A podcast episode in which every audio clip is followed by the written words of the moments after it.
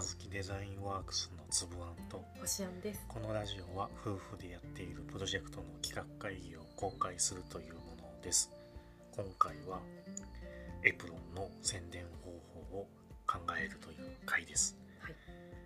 えー突然エプロンの宣伝方法とか言いましたがなんだろうなようやくあの春先から企画していた子供用のエプロンを9月末に発売しましたと。で、まあ、順調かどうかは置いといて。まあ、まあ毎日ちょっとずつ売れてます。売れない売れない日もあるけど。あのまあまあなんか想定してるよりかは売れるペースは遅いけれどもあの買ってもらってるのはすごいありがたくありがとうございます。ありがとうございまとはいえやっぱりもう少しその販売のペースっていうの売れ売れるペースっていう。のは上げたいそうだね。正直なところ今は1日1個売れるかどうかみたいな、うんまあ、多い日はなんか4個売れたりとかしたんだけど、うんちょっとよくわからないっていうねなんであの日4個売れたんだうん。ろうとか、うん。なんだろうね。うん多分なんかねよくわかんないけど1人で一気に2つ買った人とかいるねえー、なんだろう。本当に？そんなひ。あ、そうなんだ。まあ、まあ、ペース的にはちょっと難しいかもしれないけど、うん1日5個は売りたいなって思ってます、で一応こしあんのツイッターとインスタで発売の告知はもうやっていますとでそのあずきデザインワークスとして無料で出せる先っていうのはうん。それぐらいしかないですはい。だけどなんだろうそこにひたすら同じような投稿を載せてもそのフォロワーにまた宣伝ですかと思われるだけであんまり良くないよねこの P ってなんだろうねさっきから。鳥がすごい。まあいいや、まあ、とはいえね宣伝したい、まあ、宣伝したいんですよ。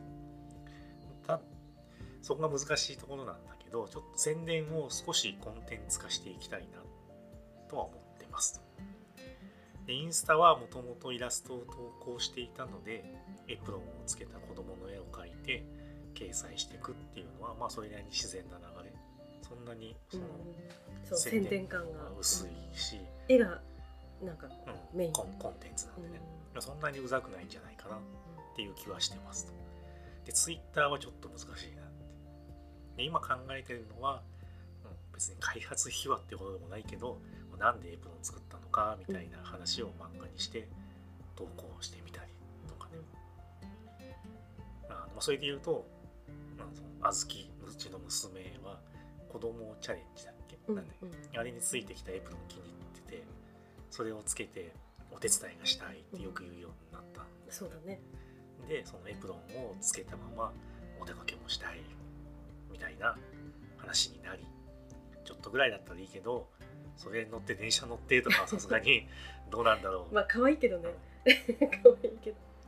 まあでもエプロンつけたまんまどっか行きたいみたいな娘の要望は叶えてあげたいみたいなことがあっておしゃれな感じのエプロンデザインして作りました。みたいなのを、まあ、漫画にして書くとかね。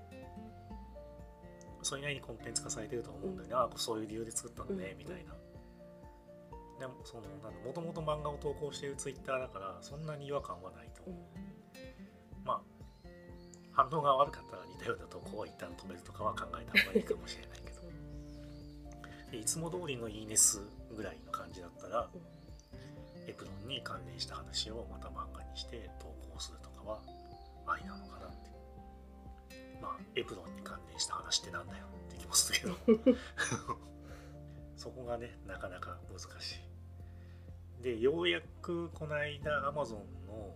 ページの下の方に表示される、あれ A プラスコンテンツっていうんだけど、うんうん。あそこも審査が通って写真が載りましたと。でページとしての体裁がそこそこ整ってはきたんで、うん。だいぶ良い感じで整ってきてはいるよね。なんかツイッターでフォローリツイートキャンペーンとかね、やってもいいのかもしれない。うん。ややる？ただその前は商品を商品そのプレゼント用の商品うん。をエプロンにしようって思ってたけどそれだとやっぱりエプロン欲しくない人も参加できないうん。別に欲しくないっていうわけじゃないけど、うん。そもそも娘がいないとか。うんうん。しかもうちワンサイズ展開なんであそうのもううちの子小学校3年生なんですうんみたいな人とか、まだ子供1歳なんですみたいな人はその商品自体をプレゼントされるって言われてもなんか実際もらっても無駄にしちゃうから、うん。やりづらいよねみたいなところはあるからちょっとそこは考えどころだなっていう、まあ、例えばねその Amazon のギフト券をなんか2000円分を5名とか、うん。そういう感じにしてうん。そのキャンペーンリツイートしてくれた人に。フォローしてリツイートしてくれたら、まあ、そこのキャンペーンのツイート自体に Amazon の商品リンクうちのエプロンを入れとけばそのリンクが拡散される可能性はある。うん。で誰でも参加しやすいけどなんかあのインスタでインスタじゃないやツイッターでそれをやっていいのかどうかみたいな。割とすげえ露骨に宣伝感あるじそうね。でもでも結構みんなやってるよね。ゃん、あのすずりでオリジナル商品作りましたとかねでもだからその商品をプレゼントじゃなくてもう露骨にあー。Amazon のギフト券とかなんで。でもわかんない。なんかギフト券だと住所を教え合わなくてもそうね。送れるから。DM でうん。そのギフト券のコードだけ送ってうん勝手に使えみたいな、だからなんか私はあまりなんだろう。あの人の住所を知りたいと思ってないからなんかそういうの楽でいいよね。うん、でやる参加する方は気楽にやってもらえるなっていう、一応その理由もつけたらあ商品じゃなくてあのアマゾンのカードねってみんな納得してくれるよねきっとね。まあ、参加実際参加しやすいとうん思うし、なんだかんだ言ってその商品もらえるよりも、まあ、その Amazon のギフト券ってさうん。実質現金みたいなもんじゃん。うん。正直ね、うんうん。Amazon 何でも買えるしさ。うん。で別にさ例えば2000円配って2000円では買えないものがあったとしても、うん。その人がねそれは知らないけど、5000円のもの買いたいって言っそこで2000円分使って3000円は自分で払うとか、そういう使い方もできるから、うんうん。割となんか使い勝手もいいよねうんっていう、なんか個人的には商品をプレゼントしたい。うん。もちろん。でもなんかトータルで考えるとまあさっきつばさんが言ったみたいなメリットとかもあるからそっちの方がいいのかなだから商品のプレゼントはプレゼントで猫が鳴きました。商品のプレゼントはプレゼント で何か考えてもいいとは思うんだけどもうフォローとかリツイフォローリツイートとかそういうの関係なしにただうちのフォロワーに対してもし欲しかったらその B 級品みたいなやつだったらうちに結構あるんで 何？あのプレゼントじゃなくて欲しい人いたら言ってねみたいな感じでいや、じゃあ、じゃあプレゼントだよね。要は、別にフォローリツイートとかそんそんなんいいですっていう。また一応応募の条件として、まあ、まあ、でフォローリツイートか分かんないもんね、何やってるなんか急にあげるよって言ったらちょっと怖いと思わない？え何言ってるの？急に、そうね。まあまあ、うん。最初にそのうん。ギフト券のやつとかやって、どっかで商品のプレゼントもやってもいいのかな。なんかククリスマスに合わせてとうん。か。ああなるほど。いいねで当然このラジオの方でも告知とかは毎回やっていきますと。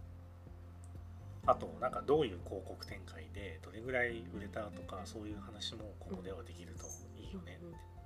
なんかこれから同じようになんか売ろうと思ってる人の参考になるかもしれないし、うん。まあ、ラジオのコンテンツとしても面白いかなっていう、あとなんだろう発売まで結構大変だったからその手順っていうのなんそういうのをまとめてあの説明してもいいかもしれないな、ただラジオだけだと聞く方も大変だからテキスト化してそれは別に公開するとかね、 note。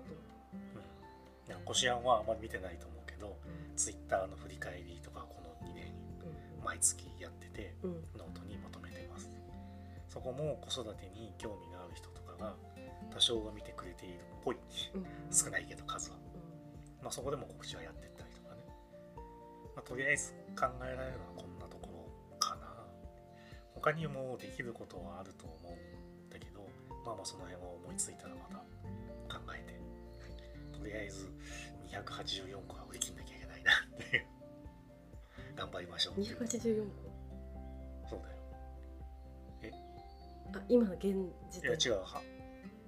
うちで売り出したのは284個あでいや今はもうちょっと減ってるけどだよね。だけどまあ284個は売り切あトータルでうん。売り切んなきゃいけないなっていうそんなところで今回はおしまいです。ありがとうございました。ありがとうございました